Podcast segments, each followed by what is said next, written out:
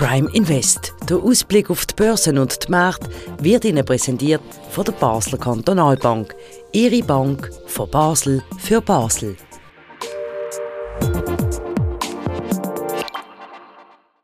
Die Wahlen in Taiwan, die Konjunkturaussichten in Europa und in den USA und ein Blick auf den Immobilienmarkt und auf die Perspektive dort. Das sind unsere Themen im neuesten Prime Invest und damit herzlich willkommen zu dieser Sendung. Mein Name ist Christian Keller und mein Gast ist der Sandro Marino, der Anlagechef der Basler Kantonalbank. Herzlich willkommen. Guten Tag, Herr Keller. Willkommen. Ich habe es schon gesagt, was wir reden Zuerst Taiwan. Ihre Einschätzung, nachdem jetzt klar ist, dass ähm, ja, jemand gewonnen hat, der den unabhängigen Kurs von China wird fortsetzen ja, es ist eigentlich eine Kontinuität ausgedrückt in dem Wahlergebnis. Also die Vorgängerin vom neuen Präsident William Lai hat äh, einen ähnlichen Kurs verfolgt. Sie ist auch populär geworden mit äh, im Rahmen von der Maßnahmen gegen die Pandemie, wo sie nicht hat müssen mit drakonischen Lockdowns wie, im, äh, wie der Volksrepublik China agieren. Und ähm, William Lai wird Präsident von der DPP-Partei, also mit einer unabhängigkeitsfreundliche Politik. Das heißt jetzt nicht, dass man mit China auf Konfrontationskurs geht seitens Taiwan, aber man beteuert und betont halt einfach den Willen Taiwans, äh, von China unabhängig zu bleiben und weitere Bestrebungen ähm, anzufangen, zum Taiwan eben stärker auch politisch äh, unabhängig zu positionieren. Und äh, im Parlament haben sie aber die Mehrheit verloren. Also die DPP muss neu Koalitionen machen mit den anderen Parteien. Und die anderen Parteien sind halt konzilianter gegenüber China. Also sie sagen, der Tiger nicht reizen sozusagen. Und äh, die meisten Taiwanesen sind ja irgendwie für den Status quo. Oder ich glaube, wenn man Umfragen anschaut, will man, man hat einfach Angst davor, mit äh, sehr, äh, sage ich jetzt mal, selbstbewussten politischen Maßnahmen den China dazu äh, zu bringen, sozusagen die, die, die militärische Karte zu wählen. Also es ist alles so sehr äh, ähm, instabile Situation letztlich. Oder? Es ist ein ewiges, ein ewiges Provisorium. Äh, Ob es dann ewig ist, wird man sehen. Aber zumindest äh, die Wahlen drücken jetzt keine neue Situation aus. Wie haben die Märkte heute reagiert?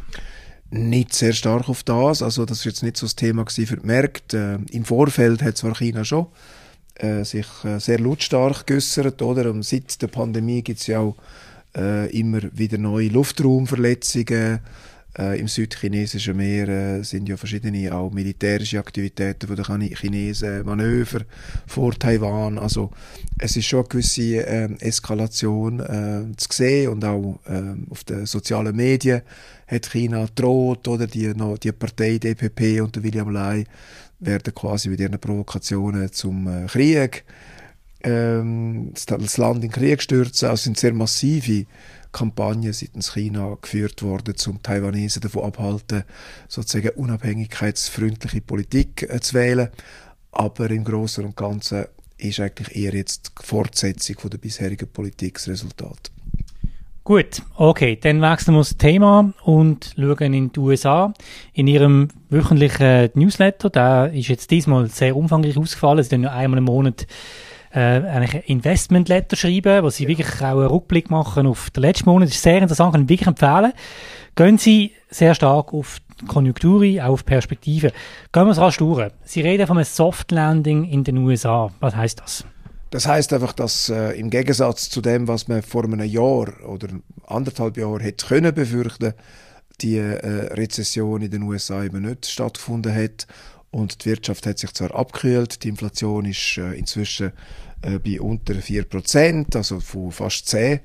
Also das ist eigentlich, wenn man so will, ein Szenario, das wir jetzt in den letzten zwölf Monaten erlebt haben, ist eigentlich das Wunschkonzert der Zentralbank, oder? Also äh, Abschwächung von der Konjunktur, Reduktion von der Inflation durch Zinserhöhungen, aber kein drastischer äh, rezessiven Einbruch von der Wirtschaftsaktivität. Also so weit, so gut, kann man sagen. Mhm. Auf welche Faktoren schauen Sie in den USA besonders?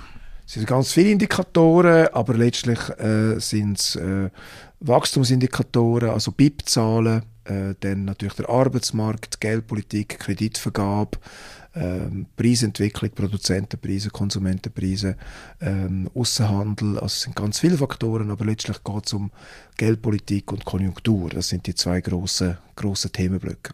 Wir haben aber ein Wahljahr Wenn jetzt der Trump am Anlass sagt, ich werde äh, in diesem Sektor viel mehr Geld ausgeben, hat das dann keinen Impact?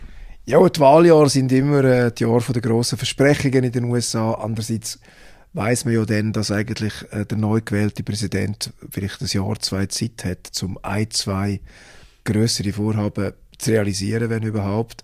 Äh, das heißt, es ist eigentlich auch im Prinzip auch politische System in den USA ist ja so konstruiert, dass die Regierung gar nicht so viel Macht soll haben, oder? Also es ist sehr viel Checks and Balances. Man will gar nicht einen mächtigen Zentralstaat, wo äh, regierungsseitig da groß strukturiert und verändert. Man setzt viel mehr auf die Kraft von der Privatwirtschaft. Also in dem Sinn, klar, man wird jetzt sehen, wie die Kandidaten sich positionieren und, und welche Wirtschaftspolitik sie äh, versprechen. Andererseits wissen wir ja schon vom letzten Mal, wo der Trump Präsident geworden ist, es sind sehr emotionale Wahlen. Es geht wirklich nicht um Sachfragen, es geht nicht um rationale äh, Weichenstellungen für die Zukunft. Es geht eigentlich um Weltanschauung, Gesinnung, äh, Glaubenssätze, über wie man die Welt sieht, äh, Religion, Konservatismus versus progressivere Weltanschauungen. Also ich glaube nicht, dass es um die Sache geht. Es geht um Personen, Emotionen und, und Versprechungen, äh, Image von den USA, was soll haben. Also das ist äh, äh, ein sehr äh, sachfremder Mix von Faktoren, wo die Wahlen wird gewinnen. Gut, dann bleiben wir nüchtern und faktentreu und wechseln in die Eurozone. Heute Meldung, dass Deutschland in die Rezession äh, gerutscht sei, also das Wirtschaftswachstum rückläufig ist. Das kann ja nicht eigentlich eine gute News sein. Was heißt das jetzt genau?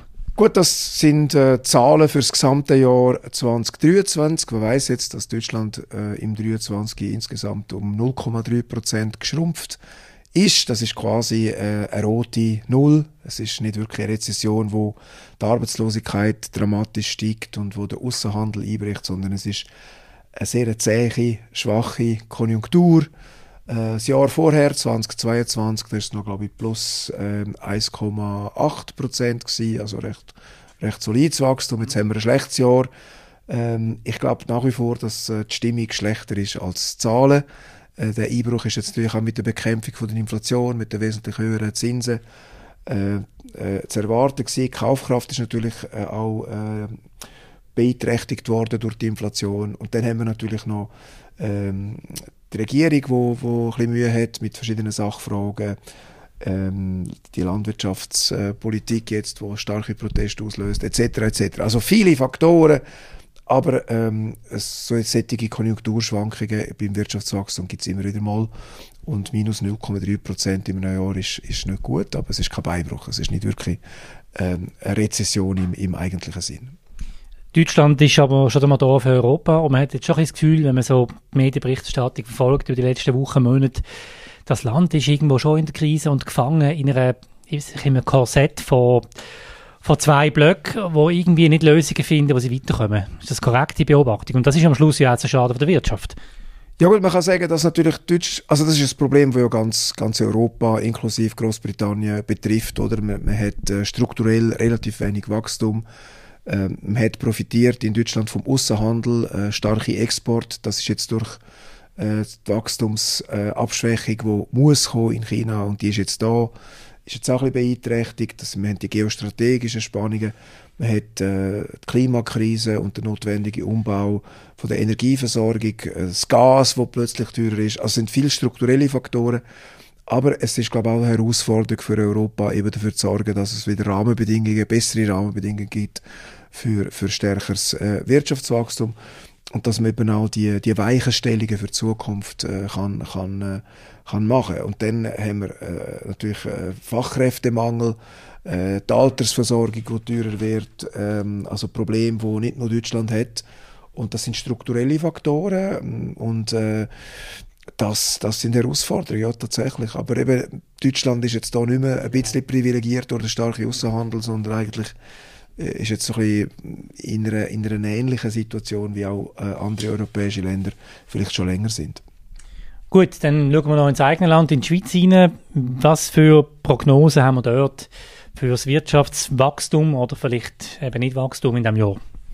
Ja, ich glaube, wir, wir werden kein sehr starkes Wachstumsjahr haben, 2024, vielleicht im Bereich von einem halben, vielleicht ein Prozent, also eher unterdurchschnittliches äh, Wachstum. Andererseits äh, geschieht das bei starken Arbeitsmärkten nach wie vor. Äh, fühlt sich das nicht wie, wie Rezession an, dann normalisiert sich die Inflation. Wir werden mehr oder weniger Preisstabilität erreichen mit einer Inflationsprognose für das Jahr von insgesamt rund anderthalb Prozent. Also ich glaube, es sieht äh, jetzt nicht äh, strahlend aus, wenn man ins Jahr hineinschaut, aber auch nicht aus heutiger Sicht zumindest nicht, nicht, nicht düster. Also es ist irgendwie so etwas Durchschnittliches bis Unterdurchschnittliches. Bünzlig, langweilig, wie wir hier in diesem Land sagen. Genau, wobei das ist manchmal gar nicht so schlecht für, für die Märkte, wenn es, äh, es dürfte ruhig ein bisschen langweiliger werden. Aber ich glaube, die geostrategischen Faktoren sind halt persistent, die verfolgen uns. Und es ist leider zu befürchten, dass auch im 24 das nicht einfach verschwindet. Ja. Also ich bin gerne Bünzli und als Bünzli schaue ich jetzt gerne auf den schweizerischen Immobilienmarkt. Ähm, hier als Laie und als Mieter, wenn man so die Preise anschaut, wo die angegangen sind, das macht einem mal richtig so ein bisschen oh, Angst, weil das ist ja Wahnsinn, wie sich entwickelt hat. Dann steigen die Zinsen und jetzt ist die Frage, wenn wir jetzt die Bilanz ziehen vom letzten Jahr, hat das einen Einfluss gehabt auf die Hauspreise? Ähm, sind die ein bisschen moderater geworden oder geht es am gleichen Tag weiter? Was können Sie sagen zu den Immobilienfonds, Immobilienaktien, wie sieht es dort aus? Gut, man muss ein unterscheiden zwischen den, den Immobilienaktien und den Immobilienfonds. Da gibt es natürlich auch Marktfaktoren und auch die Werte, die sind natürlich immer vor, vorwärts schauend. Also es ist immer ein eine sehr starke Diskontierung von zukünftigen Erwartungen, äh, die dort stattfindet. Also das ist dann nicht unbedingt das Gleiche äh, wie sich die Werte an der Börse entwickeln und wie der fundamentale, reale äh, Immobilienmarkt mit tatsächlichen Käufen und Verkäufen von Immobilien aussieht. Das sind zwei verschiedene Welten. Man kann aber sagen, dass sicher Zinserhöhungen bei den Mieten Spuren hinterlassen, also die Mieten steigen, ähm, die Referenzzinssätze sind gestiegen und da, da gibt es Automatismen im Mietrecht und wir sehen entsprechend Anstieg der Mietzinsen. Bei den Preisen ist es im Großen und Ganzen eigentlich äh, recht stabil. Wir sehen keine grossartigen Einbrüche äh, bei den, bei den tatsächlichen Transaktionspreisen bei Immobilien. Das dürfte auch nach wie vor ein knappes Gut bleiben, Wohnraum, gerade so in den Ballungszentren. Und bei den Immobilienanlagen, die sind natürlich volatiler, die haben auch im letzten Jahr auf und ab gehabt, haben sich dann gegen Ende Jahr wieder erholt. Dort äh, sind einfach die Schwankungen grösser, aber langfristig folgen die Wertpapiere natürlich auch äh, der realwirtschaftlichen Entwicklungen bei den Immobilien. Und ich würde sagen, äh, Immobilien sind nach wie vor äh, ein knappes äh, Gut in der Schweiz. Also äh, die Nachfrage ist nach wie vor stark. Die Mieten können durchgesetzt werden, gerade in den, in den Ballungszentren, in den grossen Agglomerationen. Und äh, somit äh, kann man sagen, dass zumindest aus Sicht der Investoren äh, bleiben eigentlich Immobilienanlagen weiterhin recht attraktiv. Dann sind wir fast am Ende von dieser Sendung. Sie können in Ihrem Newsletter noch ein bisschen einen Ausblick ziehen und eine Bilanz. Sie sagen, dass Sie für 2024 grundsätzlich optimistisch für den Aktienmarkt sind. Ich muss auch sagen, nie überlebt Anlageberatung, die es anders sieht. Egal in welchem Jahr. Ähm, aber sie begründen es ja auch, oder? Und ähm, vielleicht können wir zu dem, auf das noch äh, zum Schluss eingehen, weil sie schreiben ja, es ist so ein bisschen, man hat sich das Gefühl, trotz dieser Turbulenzen in der Welt, man hat sich wirklich daran gewöhnt und man hat gelernt, damit umzugehen. Habe ich das richtig zusammengefasst? Ja gut, es ist natürlich so, dass wenn man analysiert, in welchem äh, geopolitischen, äh, wirtschaftlichen Umfeld Aktienrendite in den vergangenen 100 Jahren jeweils zustande sind, dann sind immer äh, irgendwelche sehr akute Probleme auch äh, jedem Jahr im Raum gestanden. Und trotzdem mhm. hat es immer wieder auch gute Aktienjahre gegeben und im Schnitt rentieren die Aktien irgendwo um die 7, 7 8 Prozent pro Jahr. Und somit ist es klar, dass man natürlich äh, voreingenommen ist. Und wenn man eine Aktienprognose muss machen dann macht man sicher im Schnitt lieber eine, die positiv ist, als die pessimistisch ist, weil im Schnitt wird man recht haben, wenn man sagt, dass man mit Aktien irgendwo zwischen 5 und 10 Prozent Rendite kann erwarten. Dann gibt es auch spezifische Faktoren, die für Aktien sprechen, das ist die Zinswende, also jetzt nach oben, ja. die, die, die Reduktion der Zinsen, die ist absehbar, das ist stark erwartet. Also es wäre dann sehr schlecht für die Börse, wenn die nicht kämpften, aus Gründen, die ich heute nicht kenne. Aber wenn alles einigermaßen so sich entwickelt wie erwartet, dann fallen die Zinsen im 20, die Leitzinsen von der Zentralbanken fallen im 24, im Euroraum, in der Schweiz und auch in den USA. Und das ist natürlich am, Aktienmarkt schon vorweggenommen, aber wie das halt so ist, wenn es dann tatsächlich sich bestätigt bei den Zinsentscheidungen im März, Juni und so weiter, dann hilft das einfach bei den Aktien. Also auf Jahre mit fallenden Zinsen, wo die Inflation wieder normal wird, ähm, das ist eigentlich eine gute Basis jetzt mal für den Erfolg bei Aktienanlagen. Gut, dann sind wir am Ende von dieser Sendung, wo wir aber bereits einen Teaser machen auf die nächste Sendung, die in einer Woche kommt. Da wird es um Schweizer Aktienfavoriten von diesem Jahr, von der Basler Kantonalbank, ähm, wo es einige spannende Titel drunter hat. Ich sage jetzt noch nicht mehr. Da werden wir nächstes Mal darüber reden und ein bisschen eine Einschätzung machen, warum jetzt die zehn Titel das in die Auswahl geschafft haben. Herr Marino, Sehr vielen Dank. Gern, ja. Vielen Dank, Herr Keller. Bis nächsten Montag. Ja. Auch Ihnen herzlichen Dank. Das war es gesehen von Prime Invest. Ich wünsche euch weiterhin eine gute Woche. Wenn ihr den Podcast noch nicht abonniert habt, wie immer das Angebot, dass ihr das könnt machen auf allen gängigen Podcast-Kanälen, findet ihr Prime Invest. Die Sendung kommt einmal in der Woche, immer am Montag Aufzeichnung und am Dienstag Ausstrahlung. Und wer es lost, hat noch eine kompetente Beurteilung vom Herrn Merino oder anderen Experten von der Basler Kantonalbank. Das war's gesehen. Eine gute Woche. Auf Wiedersehen.